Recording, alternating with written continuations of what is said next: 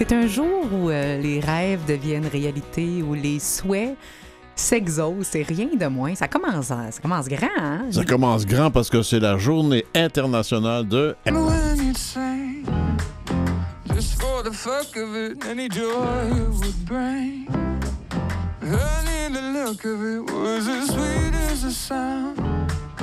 Your head back, your funny mouth to the clouds. I couldn't hope to know that song and know its words. Wouldn't claim to feel the same we felt the first time it was heard. I couldn't name that feeling carried in that voice. Was it that or just the act of making noise that brought you joy?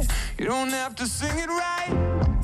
Who could call you wrong? To put your emptiness to melody, your awful heart to song. You don't have to sing it nice.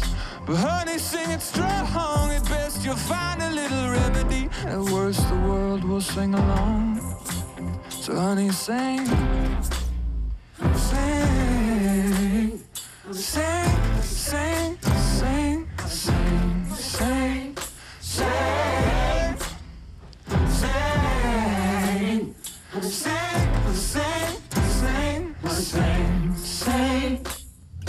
Remember when you'd sing before we moved to it and we'd scuff up our shoes. Honey, the groove of it was whatever you choose. I wanna be your lover or the fisherman's blues. You didn't always sing it right. but Who could call you wrong? To put your emptiness to melody, your awful heart to song. You don't have to sing it nice. Honey, sing it strong. Best, you'll find a little remedy. At worst, the world will sing along. So honey, sing, sing, sing,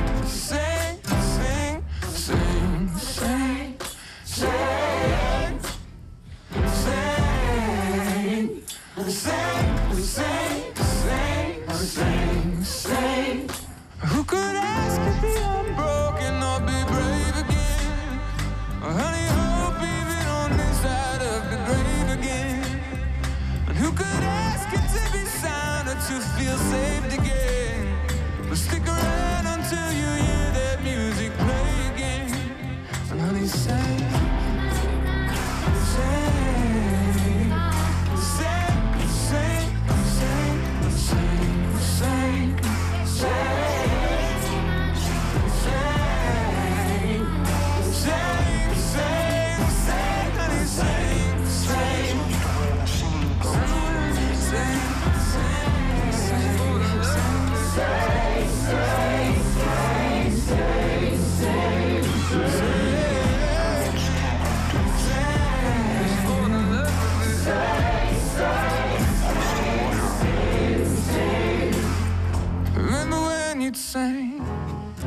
Just for the love of it, any joy it would bring. Encore une Christophe Colomb que j'ai fait de moi-même, une Jean Cabot, euh, euh, Jean Cartier. J'ai été à la recherche de chansons et sincèrement, ces temps-ci, j'ai euh, exploré ce que Hosier fait. C'est ce qu'on vient d'entendre avec la chanson To Noise Making. Sing. Hosier qu'on a connu surtout pour euh, sa chanson Take Me to Church. Ben oui.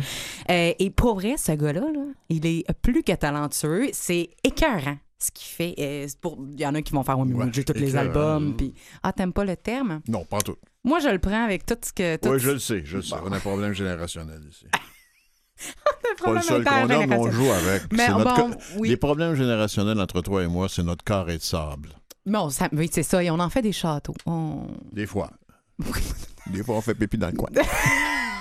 Ça- non, mais c'est un petit peu vrai. Des fois, on l'échappe un peu, mais il y a d'autres fois où on construit autour de ça et c'est magnifique. J'allais dire en début d'émission, j'ai dit en début d'émission que c'était une journée de, de souhaits exaucés. Tu m'as arrivé avec, avec ma foi beaucoup, euh, Mais ouais, mais les journées internationales, t'aimes ça? beaucoup de jouets. C'est ça. Dans ce qu'on propose à Aime la vie.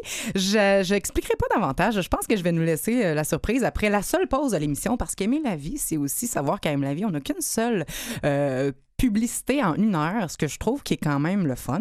Nous, on écoute de la musique puis on jase. C'est ça qu'on fait à Canal M, à CKVL, à- dans Aime la vie, du moins. Je vais vous dire davantage ce que je voulais dire en revenant de cette euh, unique pause. Et en attendant, euh, on sait que technologie et environnement, ça va pas. Excusez, hein, j'ai replacé mon casque. Jean-Sébastien me regarde comme qu'est-ce que tu fais? J'ai replacé mon casque neuf d'écoute en passant. Merci Jean-Sébastien de me gâter sur euh, le gear. De payer de sa poche. Aucun doute. J'ai aucun doute. Ouais, c'est ça. Euh, on sait que technologie et environnement, j'allais dire, ça va pas toujours ensemble. C'est pas super vrai.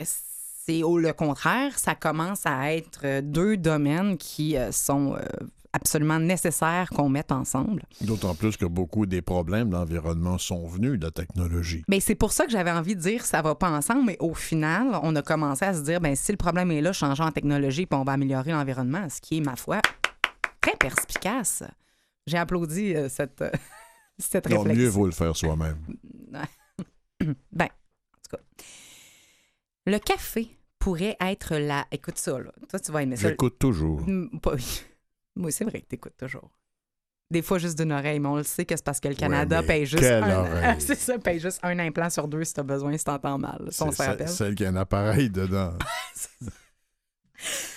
Le café pourrait être, et écoutez ça à la maison, là, le café pourrait être à la, la batterie du futur de nos téléphones intelligents. Et j'ai trouvé ça absolument merveilleux. C'est dans une université en Taïwan que cette batterie-là est en train d'être développée. On parle du résidu de café, là, donc le café filtre, ce qui reste dans le filtre. Vous pouvez boire votre café. On gaspille pas du café pour une autre utilisation. Quoi, Je me rassure, là. J'ai eu des. j'ai- eu T'as eu un pour- doute, hein? Oui, oui, mais. Tu t'es dit va, pourquoi qu'on utiliserait du café pour ça? Qu'est-ce qu'on va boire si on donne le café, là? Non, mais on Mais- serait en perdition, puis Robert serait pas aussi heureux de sa vie euh, Non. si c'était le cas? Non. Si on enlevait son café. Non.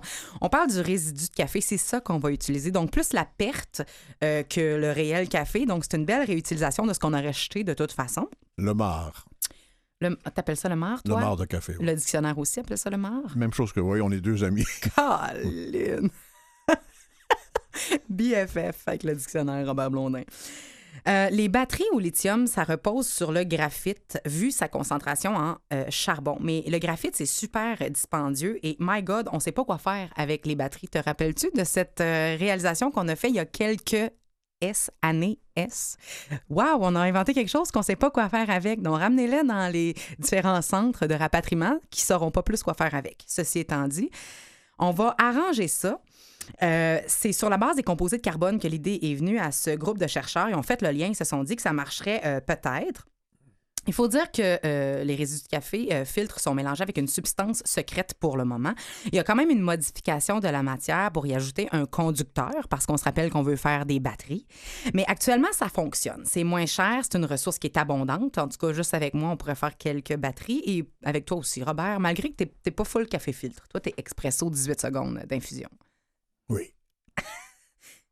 C'est super écologique, mais on continue les tests euh, pour améliorer sa durée. Actuellement, ça reste bonne pour 100 cycles de recharge. Le temps exact, on ne le sait pas, mais on veut bien sûr que ça dépasse les batteries actuelles. Et euh, je te parle d'un autobus qui nettoie l'air en voyageant. Je vais répéter. Oui, j'écoute, j'essaie de voir le lien avec le café. là. Un autobus. Non, c'est en lien avec la technologie et l'environnement, Ah, euh, Robert. Un autobus qui nettoie l'air en voyageant, c'est complètement l'inverse que ce qu'un autobus fait habituellement, c'est-à-dire la polluer, ce qui est absolument merveilleux. On connaît l'impact de la pollution de nos voitures. On prône le, le covoiturage, le transport en commun, le vélo, la marche. Le nouvel autobus du Go Ahead Group, un des plus gros opérateurs d'autobus et de trains euh, de l'Angleterre, ça s'appelle le Blue Star. Ça, c'est l'autobus. C'est un prototype.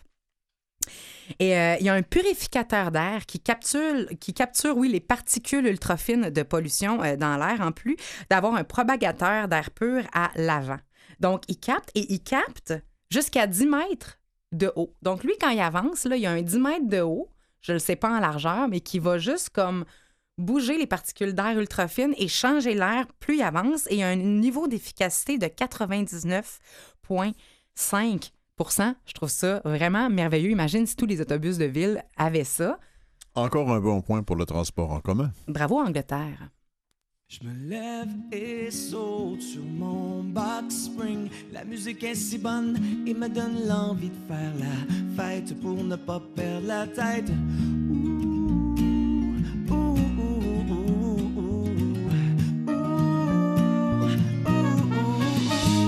pas si t'es comme moi, écœuré, puis ben tanné de la chicane des menteries. Euh, Dis-moi ce qu'il faut faire quand t'es mal pris. Encore une fois, on va sortir vider la bouteille avec les amis.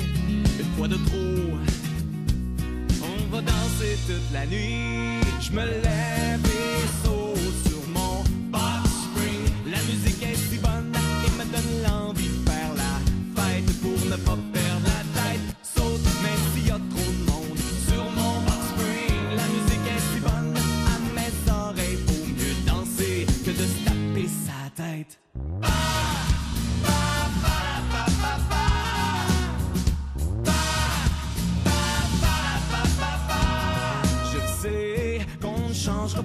chose à soir.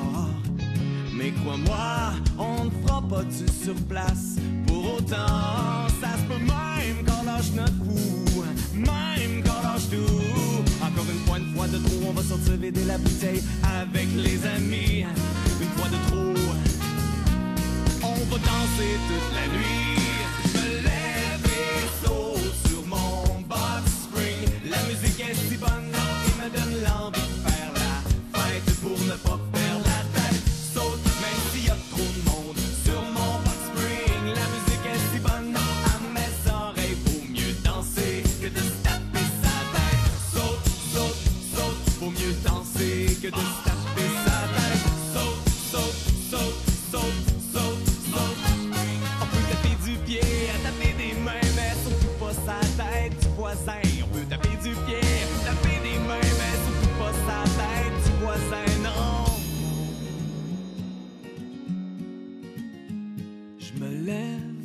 Sur mon box spring. La musique est si bonne et me donne l'envie de faire la fête pour ne pas perdre la tête.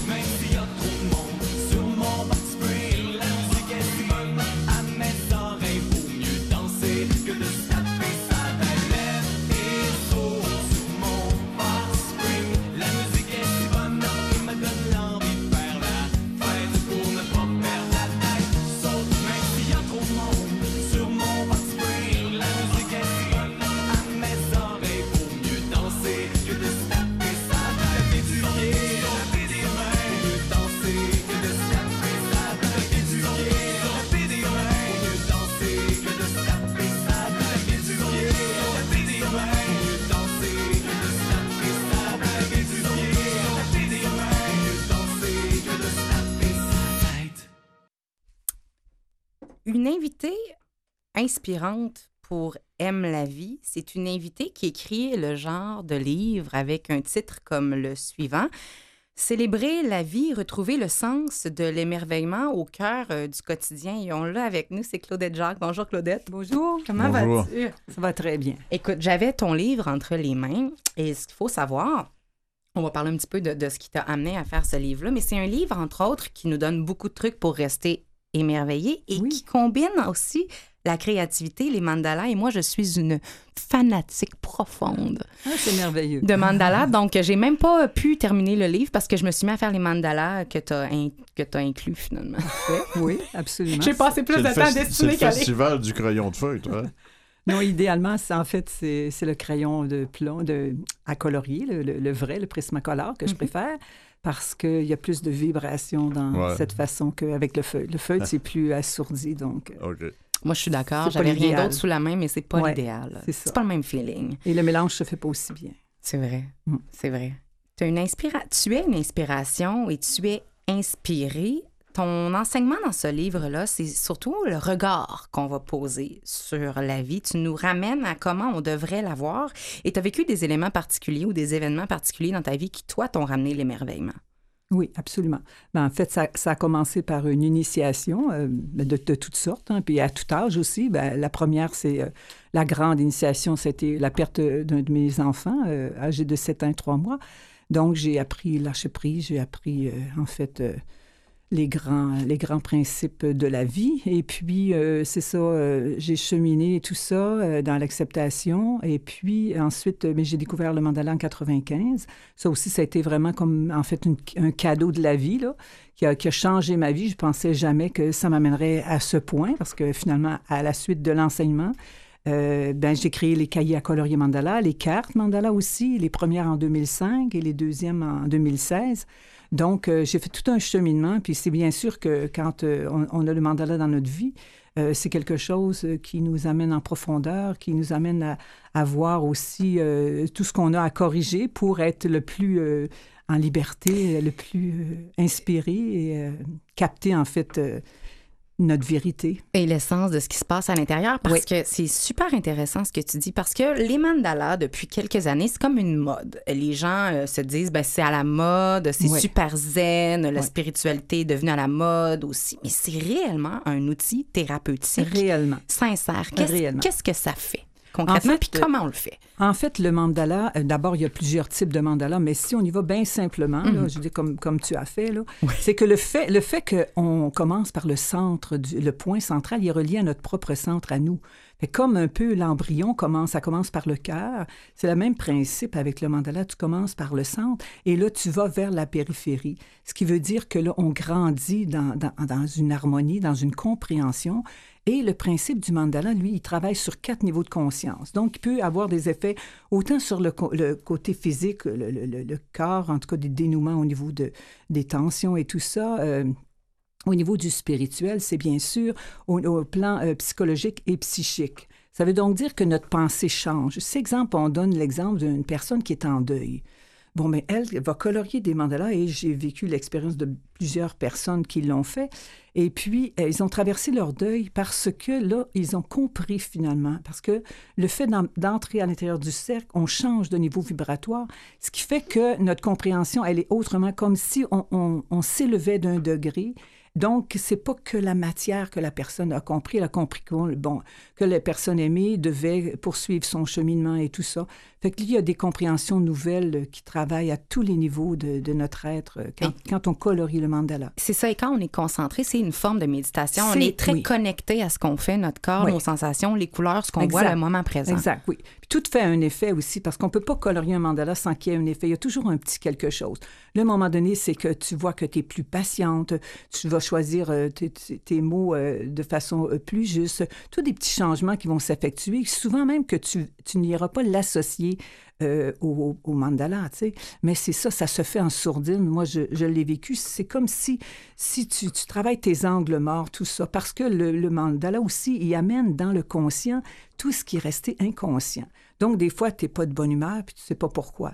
En travaillant le mandala, ben là, il y a des pensées qui peuvent euh, venir parce que l'on doit en prendre connaissance. Mais si on ne veut pas aller dans ces niveaux-là, il n'y a rien qui va se faire. On pourrait utiliser le mandala uniquement pour la créativité, mais en fait... Et se recentrer. Et se recentrer, avoir- tout ça. Mais quand on veut y aller à pense à fond, soi. On comme- le fait un peu spontanément. Je veux Oui. dire, combien de fois on va crayonner sur Oui. un bout de papier pendant qu'on téléphone, par exemple? On ne suit pas nécessairement les, les- les lois, les C'est ça, règles, la façon du mandala, mais on a besoin de crayonner, de barbouiller Oui, de, oui. de- de façon aléatoire, de façon spontanée. Tandis que dans votre cas, c'est plus que spontané parce qu'il faut vraiment suivre. C'est intuitif. C'est intuitif. C'est intuitif, mais il faut, suivre, intuitif. il faut suivre quand même euh, une façon de faire. seulement le centre. En fait, on- en s'appuyant au centre, à chaque fois que l'on vient mettre le crayon dans le, dans le centre du mandala, c'est comme si on, avec notre propre centre. Et c'est comme si on avait un encrier dans le centre. Donc, on, on colorie avec le- la, la couleur rouge. On vient mettre une petite touche de rouge dans le milieu, puis on continue à colorier. On, change de crayon avec le jaune, on revient mettre. Fait que le centre, il, il devient il devient complet, il devient un peu euh, brun parce qu'il contient toutes les couleurs. Fait que de cette façon-là, on s'approprie le bienfait de toutes les couleurs en commençant toujours par nous-mêmes. Je veux parler des couleurs, justement. Euh, tu as parlé, entre autres, de ce, ce lien couleur-chakra. Chakras qui sont à la base des centres d'énergie Oui. dans notre corps. Oui. Euh, les connaissances des chakras, c'est quand même une connaissance spirituelle. On doit, on doit avoir été lire, on doit s'intéresser, y croire ou pas, ça c'est une autre chose, Oui. mais c'est pas tout le monde qui euh, sont à même de savoir de quoi on parle. Est-ce que c'est pour les novices? Est-ce que les novices peuvent s'y retrouver? Absolument. En fait, on, on chemine tous à notre, à notre niveau avec la, la capacité qu'on a d'a- d'apprendre et tout ça et d'adapter ça dans notre vie. Mais il faut qu'il y ait quand même un début. C'est pour ça que moi, je me suis dit au début, euh, je mets un, bon, un, un mandala chakra. Mais là, après ça, ça me disait, ça, ça se fait pas. Il faut que tu mettes au moins les sept, euh, les sept euh, euh, chakras, euh, mandala chakra euh, en premier parce que, je veux dire, c'est la personne qui va en colorier un va savoir deux. Donc, je suis allée de façon très brève, de toute façon, en mettant les couleurs aussi. Fait que tout ce qui va être fait, c'est déjà ça qui est fait. Il y a déjà un premier pas de fait. Et là, la personne peut aller s'acheter des un, livre et puis aller explorer au niveau de- des chakras. Et, et si ça l'intéresse, ben, d'approfondir ce sujet-là. hein. Parlant que- de livres, Oui, tu en as plusieurs oui. à nous proposer. Euh, on peut les, euh, les acheter ou les voir sur ton site internet, le www.mandala-claudette-jacques.com et il y en a sur tous les thèmes. On peut prendre un livre de mandala juste sur la joie de vivre, si c'est ce qui nous manque, sur Oui. l'estime de soi, Oui. sur l'abondance. Il y en a même un spécial Noël. On a un mandala gratuit par mois sur ton site. On peut lire sur l'origine du mandala et voir les ateliers à venir, entre autres euh, le mandala avec la technique Oponopono Oui. euh, qui aide à pardonner, à accepter que cheminement que tu connais très bien. Et j'invite tout le monde à aller voir ce que tu fais à- et à s'y mettre parce que c'est vrai que ça fonctionne. Merci, Claudette. Merci bien.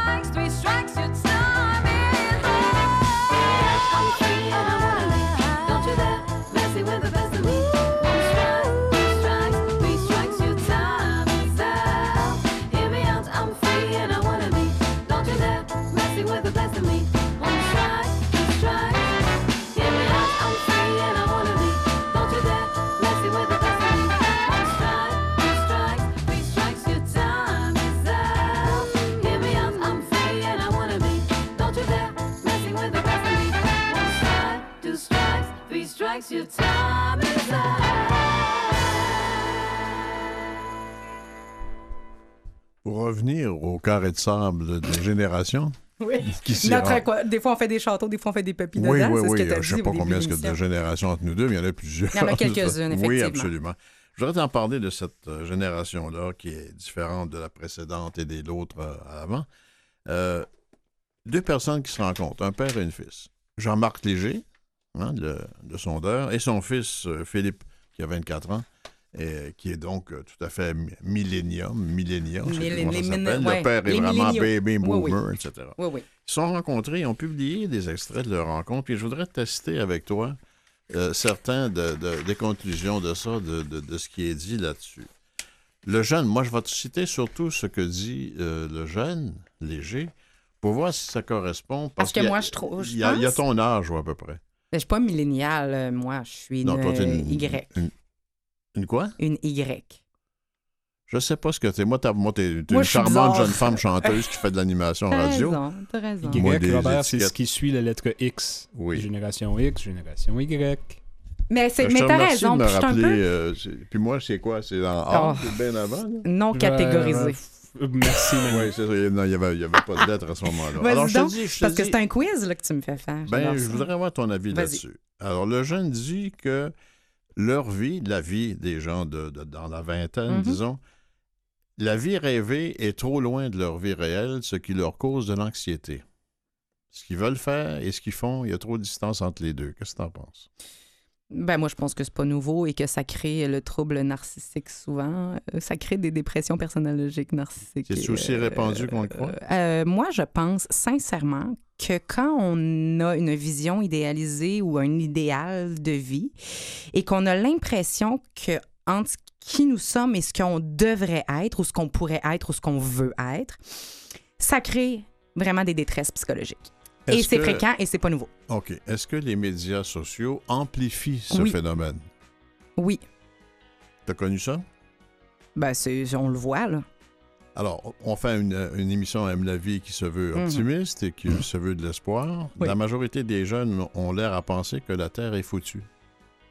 Je ne crois pas. Ça, je suis pas d'accord. Au contraire, les jeunes ont beaucoup plus tendance à avoir un. on- et euh, je l'ai rapporté la semaine dernière. Les jeunes de partout dans le monde, même du Kenya, voient le futur positivement.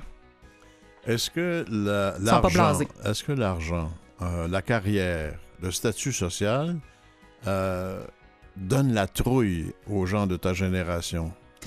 Je le sais pas, mais la pression, est, des fois, était trop forte et on commence à le sacrer à poubelle. On peut-tu continuer ça au retour de la pause? T'en as-tu plusieurs autres? J'aimerais ça. Dis-moi on oui. peut continuer pendant une vie entière.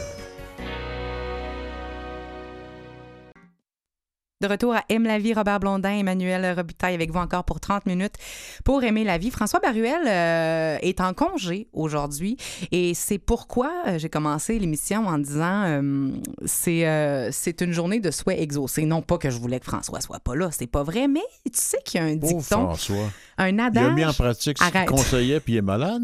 non. Non. Mais il y a un adage qui dit, ou il y a une phrase, quelque chose qui nous aide dans la vie, qui nous dit quand une porte se ferme, une autre s'ouvre. Et ça fait quelques semaines où des fois, je te dis, tu sais, je te dis, Robert, ils sont où tes quiz? Ça fait longtemps que tu m'en as pas fait. Mais on continue ce quiz intergénérationnel à voir euh, ce que, ce que, des questions que tu as à poser. On regarde les clashs. Ça sera pas facile, ma petite.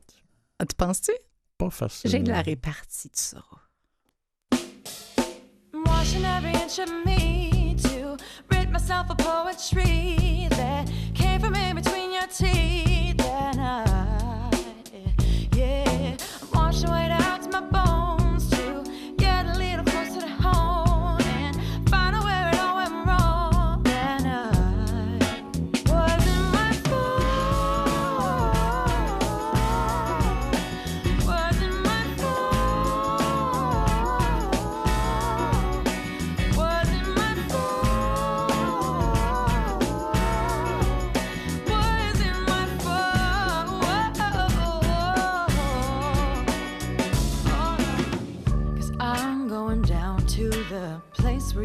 had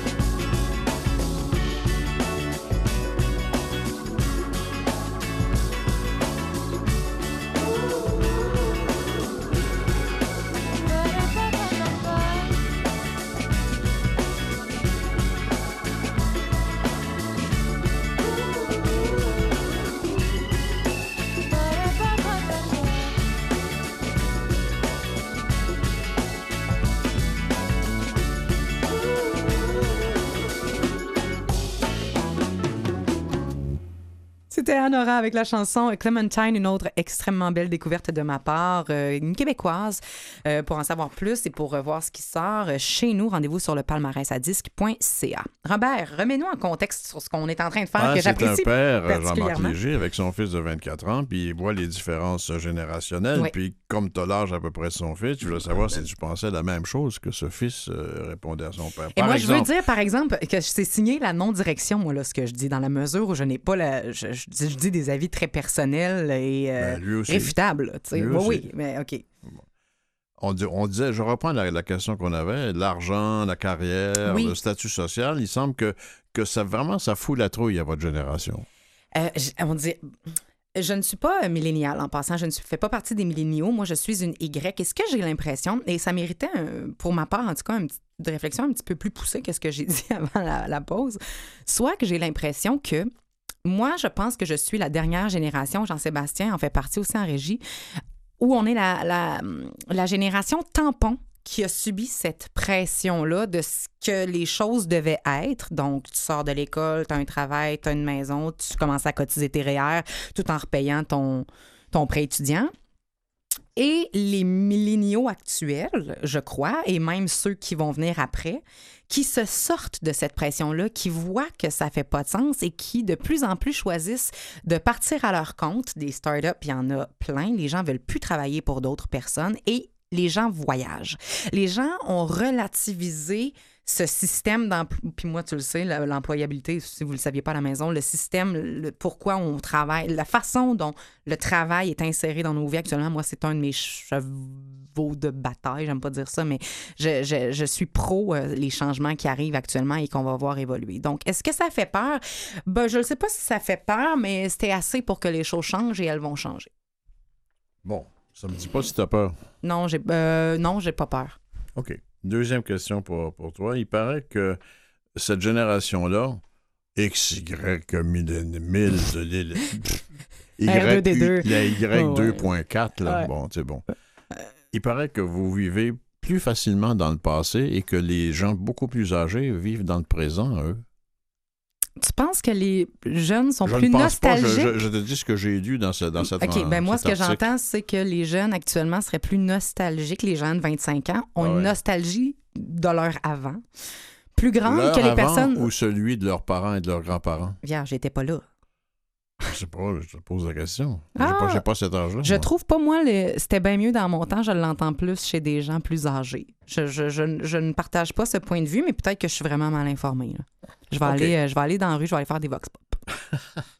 Alors, il semblerait que pour des gens entre 20 et 35 ans, si tu veux, que la solitude soit toxique et qu'ils sont prêts à tout pour ne pas être dans la solitude. Je le pense. Je le pense, puis j'irais même, et ça, c'est ma, ma réflexion psy à deux scènes qui vient de sortir. Tu sais, genre, je parle en même temps que je pense. Fait que ça se peut que je te revienne dans deux semaines, puis je te dis, tu sais, la fois où j'ai dit ça, je repensais à ça. Mais actuellement, je pense qu'avec ce qu'on exige, et c'est la faute à personne, ça, je veux absolument dire, personne individuellement. Moi, je pense qu'il y a eu vraiment euh, une difficulté de, concilia- de conciliation travail-famille depuis les années 80-90. Et euh, nous, on appelait, puis c'est pas moi qui ai inventé ça, mais il y a vraiment cette idée où les gens de mon âge, euh, génération Y, jean seb tu me diras si t'es d'accord, on se disait, on se faisait dire qu'on était la génération clé dans le coup. T'as-tu entendu ça, toi aussi? J'ai entendu ça, oui. Donc, les gens, on allait à la maison dîner, euh, la- le, le parent était pas là, on avait un post-it, euh, on, on- on était aimés, là, mais il y avait quand même peut-être une... Les amis, c'était la nouvelle famille. Nous, on est la génération, les amis, c'est la nouvelle famille. On n'avait pas de frères et sœurs, euh, ou très peu, beaucoup moins, en tout cas, que, que toi, Robert, et que les, géné- les deux générations, euh, entre toi puis moi, mettons, on va dire ça. On va arrêter à ça à deux. 2.7. Deux, points. Deux écarts type 4. Et- Mais c'est vrai. Donc, je pense que moi, tout ça, je pense que ça a créé des. des... La peur d'être tout seul. Je pense qu'à quelque part, il y a eu une distraction, il y a eu un désir de, de sentiment d'appartenance et, une stimulation de la télé, de la radio. On sait même pas c'est quoi le silence. Tu comprends qu'est-ce que je t'exprime, là? C'est grave, Je là. vois très bien que tous les gens de cet âge-là, et d'autres, et à d'autres âges aussi, Oui. n'arrivent pas à être seuls parce qu'ils ont le téléphone en main et ils pitonnent à Exactement. longueur de métro, d'autobus, de marche, où qu'ils soient, ils pitonnent. Quand ils ne parlent pas tout seuls, moi je suis encore surpris de voir des gens, de croiser des gens qui parlent tout seuls, en fait, parce qu'ils sont au téléphone. Et euh, c'est étonnant. Il n'y a personne qui, dans le silence, marche puis regarde à droite, à gauche, tranquillement. J'en On vois sait plus pas. ce que c'est. On sait plus ce que c'est. Puis c'est pas. Tu sais, nous, on a, une, on a une génération qu'on connaît très peu l'absence de. On va se le dire, de l'absence de téléphone intelligent ou de téléphone où on peut. Moi, ça a plus apparu, j'avais peut-être 17 ans. Fait que j'ai quand même. Euh, Je sais quand même c'est quoi lire un livre. Ah, c'est devenu un cinquième membre. Je, je suis rendue vraiment sarcastique, on se comprend. Là. Je pense pas que les jeunes lisent pas. Au contraire, puis ça, je vais en parler la semaine prochaine des livres. Ça a encore une très belle place dans nos sociétés. Mais effectivement, je pense que le silence et la solitude, c'est pas quelque chose qui a été. euh, qui, a, qui a été mis de l'avant, je te dirais, qui a été qui est très bien vu, en fait. C'est rare qu'on va. ça fait peur. Oui, et pourtant, ça a tellement de bienfaits. Mais il n'y a pas grand monde qui s'y adonne, je veux dire Ben, ça. hein. essayez, en tout cas, parce que c'est- le fun. Moi, j'ai touché à la Ah, solitude, tu, peux, mais. tu peux essayer de leur demander de le faire, mais de là à le faire, là, on va prendre le métro tout à l'heure, tu vas voir s'il y a beaucoup de gens qui restent seuls devant quoi que ce soit, sinon avoir un téléphone. C'est un choix individuel. Mais, euh, mais est-ce Non, que moi, la je pense que c'est un choix d'humanité actuellement. Mm, Mais qui fait l'humanité? Oh!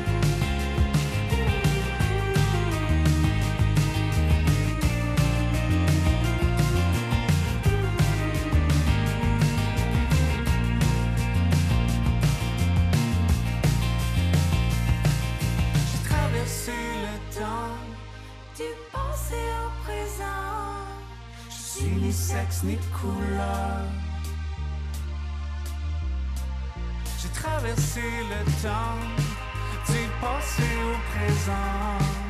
Je suis ni sexe ni couleur, je suis un vécu, un tout,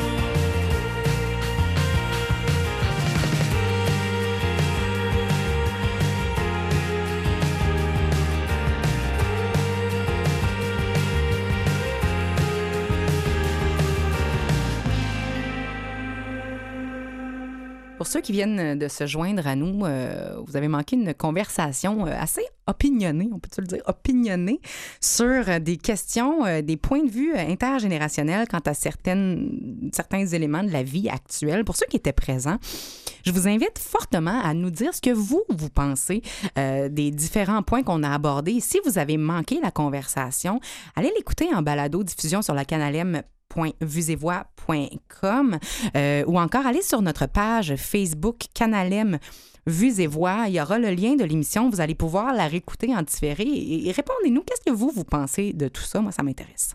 Tu m'as souvent demandé euh, des conclusions, des détails sur mes recherches sur la pratique du bonheur Oui. chez l'être humain. Oui, j'aime beaucoup ce que Mais tu on as n'a fait. pas donné souvent la parole au bonheur lui-même.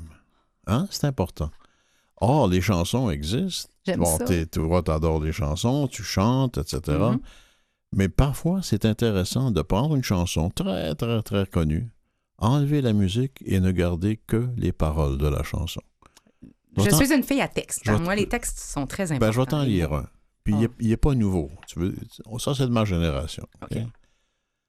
C'était un, un petit bonheur que j'avais ramassé. Il était tout en pleurs sur le bord d'un fossé. Quand il m'a vu passer, il s'est mis à crier Monsieur, monsieur, ramassez-moi chez vous, amenez-moi. Mes frères m'ont oublié, je suis tombé, je suis malade. Si vous me cueillez point, je vais mourir. Quelle balade! Je ferai petit, tendre, soumis. Je vous le jure, monsieur, je vous en prie, délivrez-moi de ma torture. J'ai pris le petit bonheur, je l'ai mis sous mes haillons. J'ai dit, faut pas qu'il meure. Viens-t'en à ma maison. Alors le petit bonheur a fait sa guérison sur le bord de mon cœur. Il y avait une chanson.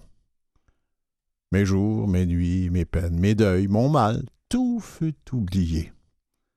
Ma vie de désœuvré, j'avais le dégoût de la recommencer. Quand il pleuvait dehors, ou que mes amis me faisaient des peines, je prenais mon petit bonheur et je lui disais C'est toi, ma reine. Mon bonheur a fleuri, il a fait des bourgeons, c'est le paradis. Ça se voyait sur mon front. Or, un matin joli, que je sifflais ce refrain, mon bonheur est parti, sans me donner la main. J'eus beau le supplier, le cajoler, lui faire des scènes, lui montrer le grand trou qui me faisait au fond du cœur.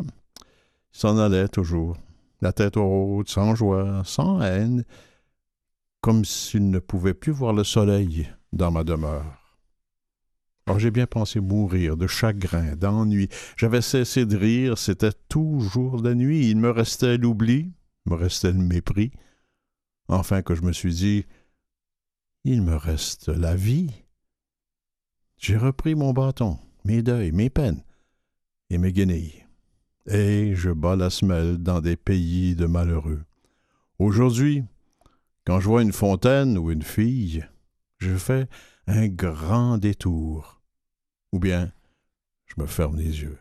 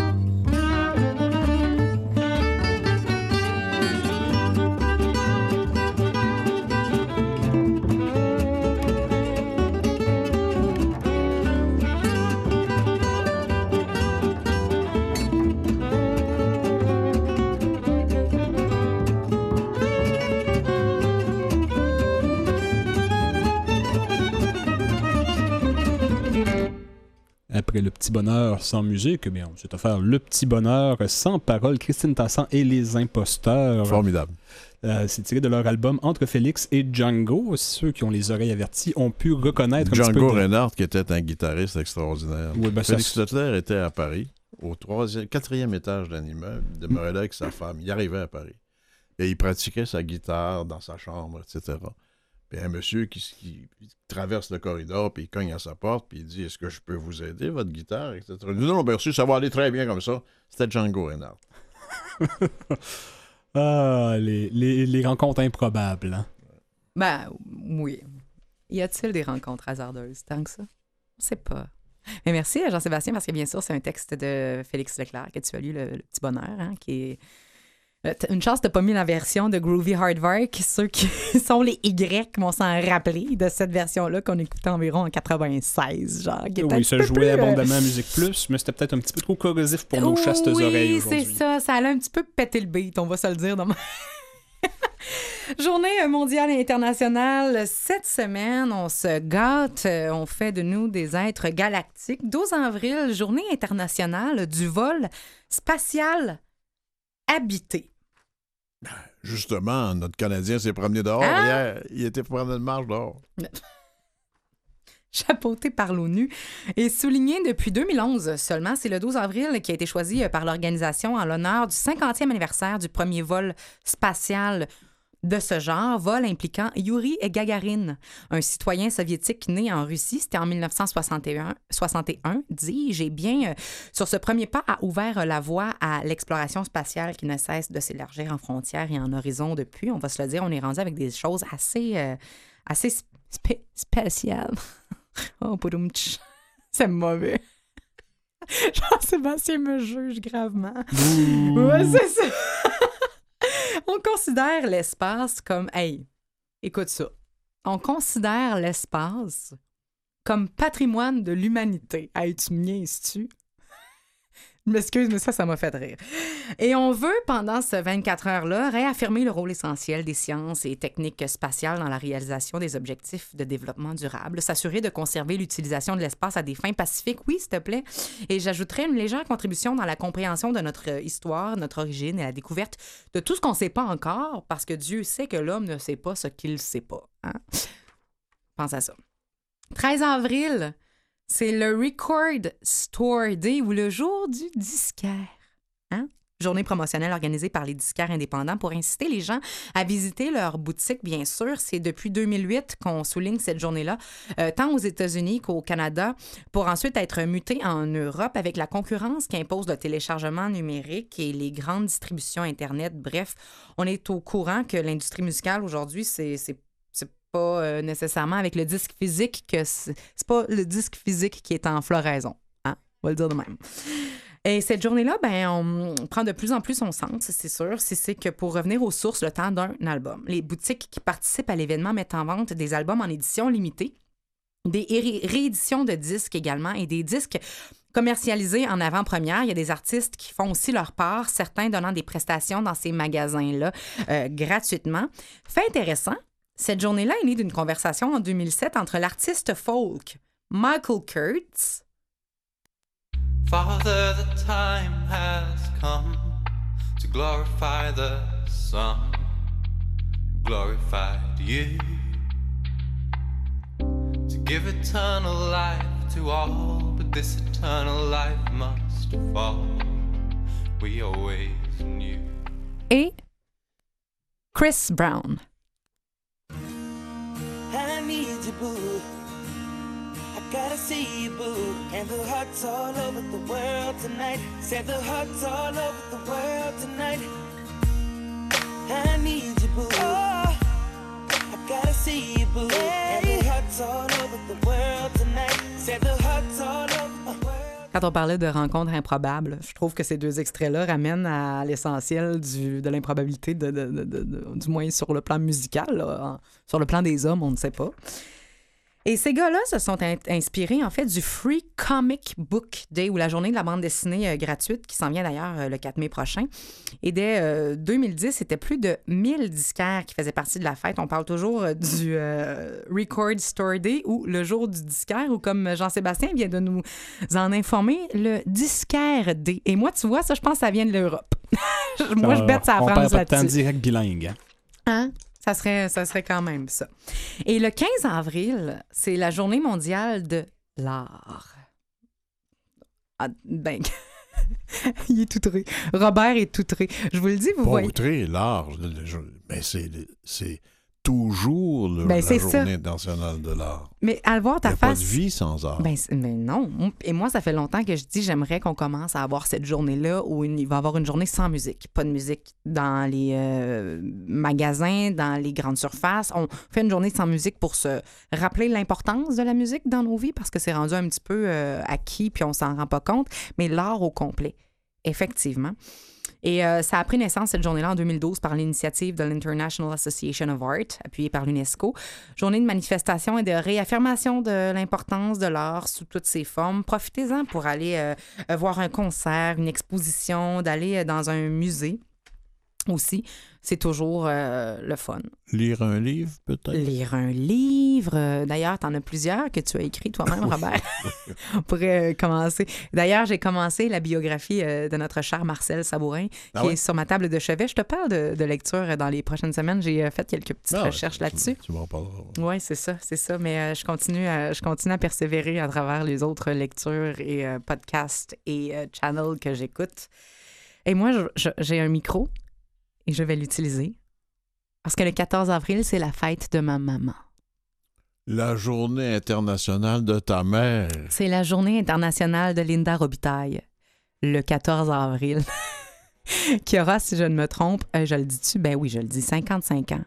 Une belle, merveilleuse maman, je t'aime. Tu sais, j'ai un micro, je vais le prendre. Chaque fois que j'ai un micro, moi, je parle à ma mère, puis je dis salut. elle, elle, elle aime pas toujours ça, mais je le fais pareil. Donc, Mes bonne hommages, fête. madame. Mais, hein, mes hommages, maman, et, euh, et à toutes les mamans d'ailleurs. La fête des mères euh, s'en vient très bientôt. Et euh, bon, on en reparlera, on va voir le temps dans les journées internationales et mondiales de ces semaines-là. Je vais être. je lâcherai Madame pas. Robitaille, vous devriez voir les étoiles dans les yeux de votre petite fille. Hum. Elle fait ça bien. J'ai ses yeux d'ailleurs. J'ai très ses yeux. Moi, j'ai rien dans ma face qui est pas à moi, qui, qui est à moi. Tout est à un ou à l'autre. Maman, je t'aime. À tout le monde, merci d'avoir été là. Merci euh, d'être là chaque semaine, de rire avec nous et de voir tes faces encore aujourd'hui, Robert. Je réitère, je pense que bientôt on va se mettre en Facebook Live parce que si vous voyez ce que je vois, vous ririez encore plus que vous le faites présentement. Merci Jean-Sébastien La Liberté en régie. Merci Catherine Bourderon à la recherche. Merci tout le monde. À la semaine prochaine.